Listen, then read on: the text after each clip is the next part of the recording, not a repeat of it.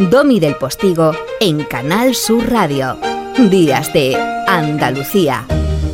Nuestra sección Compromiso con Andalucía, en estos encuentros que ponen el foco en andaluces, asociaciones o empresas cuya acción social, cuya vida, cuyo nivel de excelencia repercute en una Andalucía mejor para todos nosotros, pues vamos a conocer a Rocío Mesa. Mm, les va a flipar, la vamos a tener aquí en un minuto. Esta granadina inquieta se marchó a Los Ángeles con una beca talentia a la Junta de Andalucía, ahora lo contará ella, ¿no? Pero eh, lo que, lo que iba a durar un año en su vida o menos, pues ya lleva más de 10. En Estados Unidos, Rocío dirige Hola, eh, la Spanish Contemporary Cinema Showcase, una muestra de cine español allí en Los Ángeles, muy celebrada. ¿eh?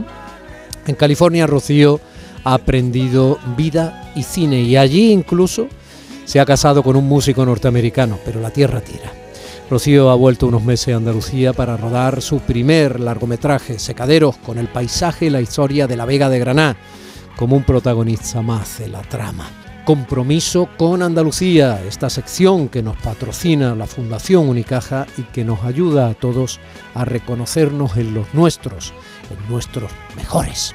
En Días de Andalucía, compromiso con Andalucía. Un espacio ofrecido con el patrocinio de Fundación Unicaja.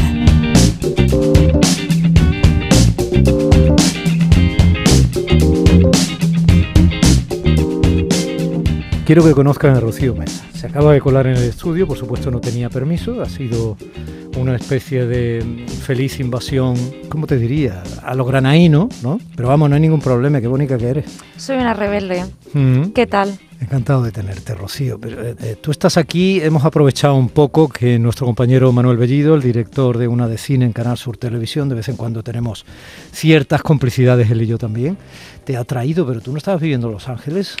Pues efectivamente estaba y quizás esté viviendo en Los Ángeles, pero he venido temporalmente, he vuelto a mi tierra, lo cual es un placer, la verdad, para trabajar en un proyecto, en un largometraje de ficción que se llama Secaderos. El que está ubicado en la Vega de Granada. Efectivamente. Ah, ya te voy pillando. Efectivamente. Me he colado, pero ya, ya vas pillando por dónde voy. Además es ficción. Bueno, la Vega de Granada la conocías tú muy bien. Tú te fuiste con 17 años por ahí para los Estados Unidos, ¿no? Pero... Pues mira, llevo en Estados Unidos 10 años. Llegué allí con una beca talentea de la Junta de Andalucía, que a mí me gusta siempre recordarlo porque es muy importante que demos ayuda ¿no? a nuestros jóvenes, porque yo gracias a esa ayuda llegué allí y, arranqué mi carrera como cineasta. ¿no? Y ahora pues he vuelto y estamos trabajando en un proyecto que es muy bonito, casting con actores no profesionales, gente de la Vega de Granada, vecinos, y ha sido un proceso tan bonito conocer a la gente de allí, las historias que nos han contado y descubrir el secreto, ¿no? El misterio que cada una de estas personas lleva dentro. Gente que ni ellos mismos sabían que podían ser actores y sin embargo tienen un talento que yo considero increíble. Así que está siendo una, una experiencia preciosa y una forma muy bonita de volver a mi tierra. Hubo grandes cineastas, desde casi el cine mudo, que experimentaron con personas que no eran actores profesionales y ahí hay alguna que otra joya para la historia del cine. También hay algún que otro fracaso. Como tú bien sabes, a lo mejor hasta mejor que yo. Vamos a ir de, de ti a La Vega, de La Vega a Secaderos y al cine, del cine a Estados Unidos y a este ratito de radio entre nosotros para que te conozcan mejor los andaluces, si te parece. ¿no? Vamos a ver, lo primero, háblame de La Vega de Granada. Pues mira, La Vega de Granada es un lugar, creo que desconocido para mucha gente y de una belleza, bueno, tremenda. Desde cualquier lugar de La Vega, que es muy llana, se puede ver toda Sierra Nevada, queda la nieve y yo te prometo que me emociono, ¿eh? Desde esa llanura ver cómo se alza esa sierra tan, tan hermosa. Y luego está regada por el río Genil. El río Genil la atraviesa y entonces eh, es lo que provoca que sea terreno de regadío, ¿no? Otra de las cosas muy curiosas de la Vega de Granada es que se cultivan muchas choperas. Estas choperas generan unos paisajes, yo diría que incluso misteriosos. El chopo es un árbol que tiene una cadencia muy romántica, estilizado, alto, eh, resiliente, ¿no? Porque es como un junco con ramas y hojas verdes. A la entrada de Granada, si se continúa por la carretera ya para Jaén como para ir a Despeñaperros, se puede ver una pequeña chopera en la derecha, lo digo para quien no se haya ubicado exactamente en La Vega, pero ahí se puede ver ya una fácilmente, ¿no? El chopo, claro. Efectivamente. De, árboles chopos. Efectivamente, y además las plantan en hileras. que son perpendiculares formando una cuadrícula perfecta, con lo cual eh, crea como una especie de perspectiva caballera que para el cine es maravilloso. Y de esto hablaba mucho Federico García Lorca en sus poemas. A él le inspiraba también mucho estos paisajes de la Vega, de las choperas, del río Genil. Y otra de las cosas fascinantes son los secaderos de tabaco, porque durante el siglo XX en la Vega Granadina... secaderos de tabaco que hubo de siglos. Muchísimos. Hubo decenas de miles, de los cuales pues ya quedan poquitos, pero esos poquitos serán unos 5.000, o sea que quedan bastante porque efectivamente durante el siglo XX pues el tabaco fue lo que le dio de comer a toda la gente de esa región. ¿Qué ocurre? Si tú plantabas tomate y dejas de plantar tomate, mm, en la tierra no queda ninguna señal, ninguna pista, pero con el tabaco quedó esa pista que eran estas casas que se utilizaban para colgar las hojas de tabaco después de la siega y que se secaran.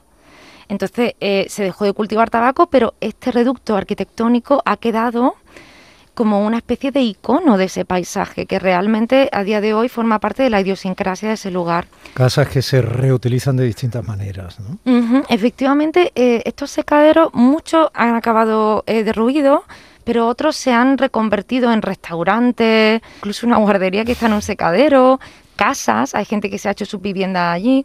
Hay secaderos de madera, de chopo, y secaderos de ladrillo. Claro, los de ladrillo son construcciones mucho más perennes. Y luego además la Vega de Granada es una tierra de gente muy luchadora. Es una zona agrícola porque es una zona de regadío, donde la gente ha sido fundamentalmente trabajadora del campo. Gente muy fuerte y muy sabia que, ha luchado muchísimo y que a mí me emociona mucho. Eso lo hemos visto también mucho en los castings, la verdad. Así que eso te cuento de La Vega. De años en Los Ángeles, allí no hay chopo. Allí no. Allí no hay montañas nevadas. Allí hay palmeras. Allí no hay montañas nevadas, claro, claro. Entonces, yo supongo que todo eso, al margen de tu propio desarrollo y de haber aquilatado el inglés y conocido muchas personas, haber fijado tu vocación personal como cineasta, haber sido una niña muy inquieta porque llevabas eh, incluso por ahí un encuentro de cine, ¿no? Diez años sin todo eso te habrán hecho tener unas ganas enormes de que cuando acometes tu primer largo de ficción sea los secaderos. Pues sí que una cosa muy curiosa, que yo creo que es un fenómeno que le pasa a todos los emigrantes, ¿no? Que vuelve a tu infancia, vuelve a tu tierra y, tus fuentes de inspiración pues son los orígenes de donde viene en muchas ocasiones, ¿no? También creo que nosotros a veces hacemos cine como una excusa para hacer otras cosas. Y quizá de alguna manera a mí me apetecía volver a mi tierra y dije, pues mira qué manera tan bonita de, de hacerla a través de lo que sé, que es a través de la creación, ¿no? Y sí, en Los Ángeles llevo mucho tiempo y es completa, es radicalmente diferente, pero también he aprendido a, a convertirlo en algo mío, como tú bien has dicho, por ejemplo, con esta muestra de cine que dirijo, ¿no? Es que 10 años en la vida de alguien que anda apenas en los 30 eh, son muchos años. Son muchos años, sí. Rocío, son muchos años. Quítale otros 10, que es la infancia, ¿no? Un poquito más. Es que ha estado prácticamente como adulta más tiempo en Estados Unidos y en Los Ángeles en concreto que, que aquí. Totalmente, y de hecho, pues he acabado hasta casada con un americano. Ah, pillina. sí.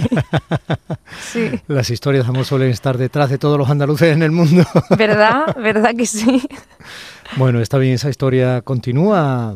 Bueno, no quiero entrar en cosas No, no, continúa, continúa totalmente. Él es músico. ¿Y él se ha venido contigo? ¿Sigue allí? Pues no, él, él se ha quedado allí porque, bueno, tiene, una, tiene varias bandas y toca en varias bandas, entonces eh, tenemos ese trato. ¿Qué tipo de música?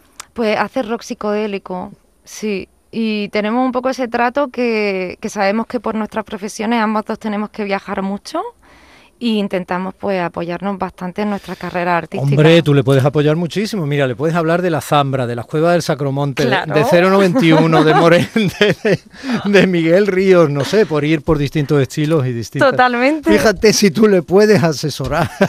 Mira, por, por, contar una anécdota, eh, la primera vez que vino a Granada, que me lo traje. Te lo llevaste a ver los planetas. Bueno, no porque no tocaban, pero si no lo hubiera llevado seguro. Pero no, lo, lo, traje a Granada y le enseñé muchas cosas, ¿no? de Granada, tanto culturales como, bueno, visitamos la Alhambra, todo. Y en mitad del viaje me dijo, no comprendo qué haces viviendo en mi mierda de ciudad. o sea, decía, pero este, tú estás loca, ¿cómo te ha ido de aquí? Si esto es una maravilla. Y es que es verdad. Claro. Es verdad. es que Granada es embrujadora. No invento nada, ya se ha dicho tanto y siempre es tan verdad.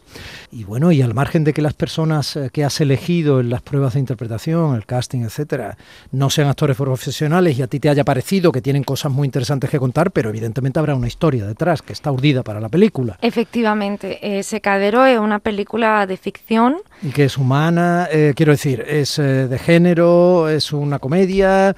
Pues te cuento un de poco. terror, es. es te cuento. A ver, yo, yo siempre digo que es una ficción que documenta.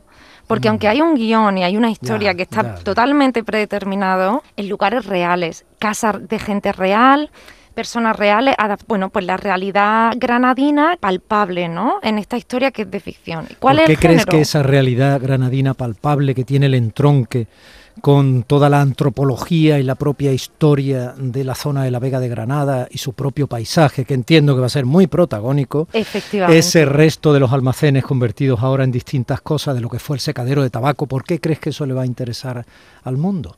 Hombre, porque sería imposible que no le interesara, o sea, imposible. También te digo porque es que tampoco creo tanto en la figura del autor. Creo que la figura del autor está sobrevalorada. Y creo que la realidad tiene muchísima más fuerza que las cosas que nosotros podamos crear.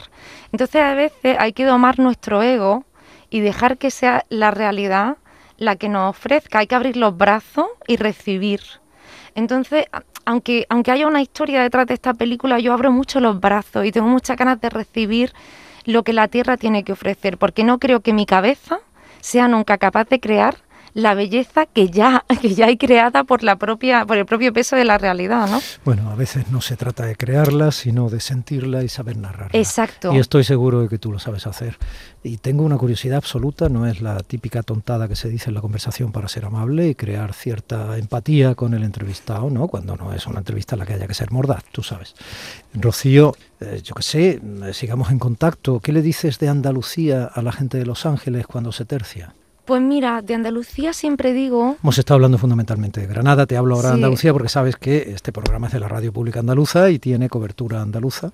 Pues mira, de Andalucía siempre digo que es la California de España, o más bien que California es la Andalucía de Estados Unidos. Yo siempre digo eso, que en realidad me he ido a vivir a otra Andalucía, porque la latitud en la que está California es la misma que la de Andalucía, entonces los paisajes a veces parecen mediterráneos.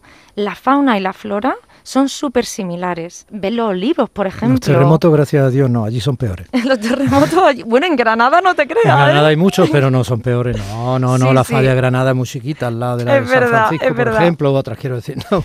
Pero sí, siempre les digo que California es la Andalucía de, de Estados Unidos y siempre cuento que nuestra tierra es una tierra de gente luchadora, de gente que vive la vida con muchísimo positivismo, pero que hemos tenido que currar tanto, muchísimo. Cuando yo estoy allí, me gusta siempre recordarme de dónde vengo, todo el tiempo, ¿sabes? No hay que perder la perspectiva. Sí, yo, Rocío. See you soon. Un beso. Un beso. Compromiso con Andalucía. Un espacio ofrecido con el patrocinio de Fundación Unicaja. Entidad social comprometida con Andalucía. En Canal Sur Radio, Días de Andalucía con Domi del Postigo.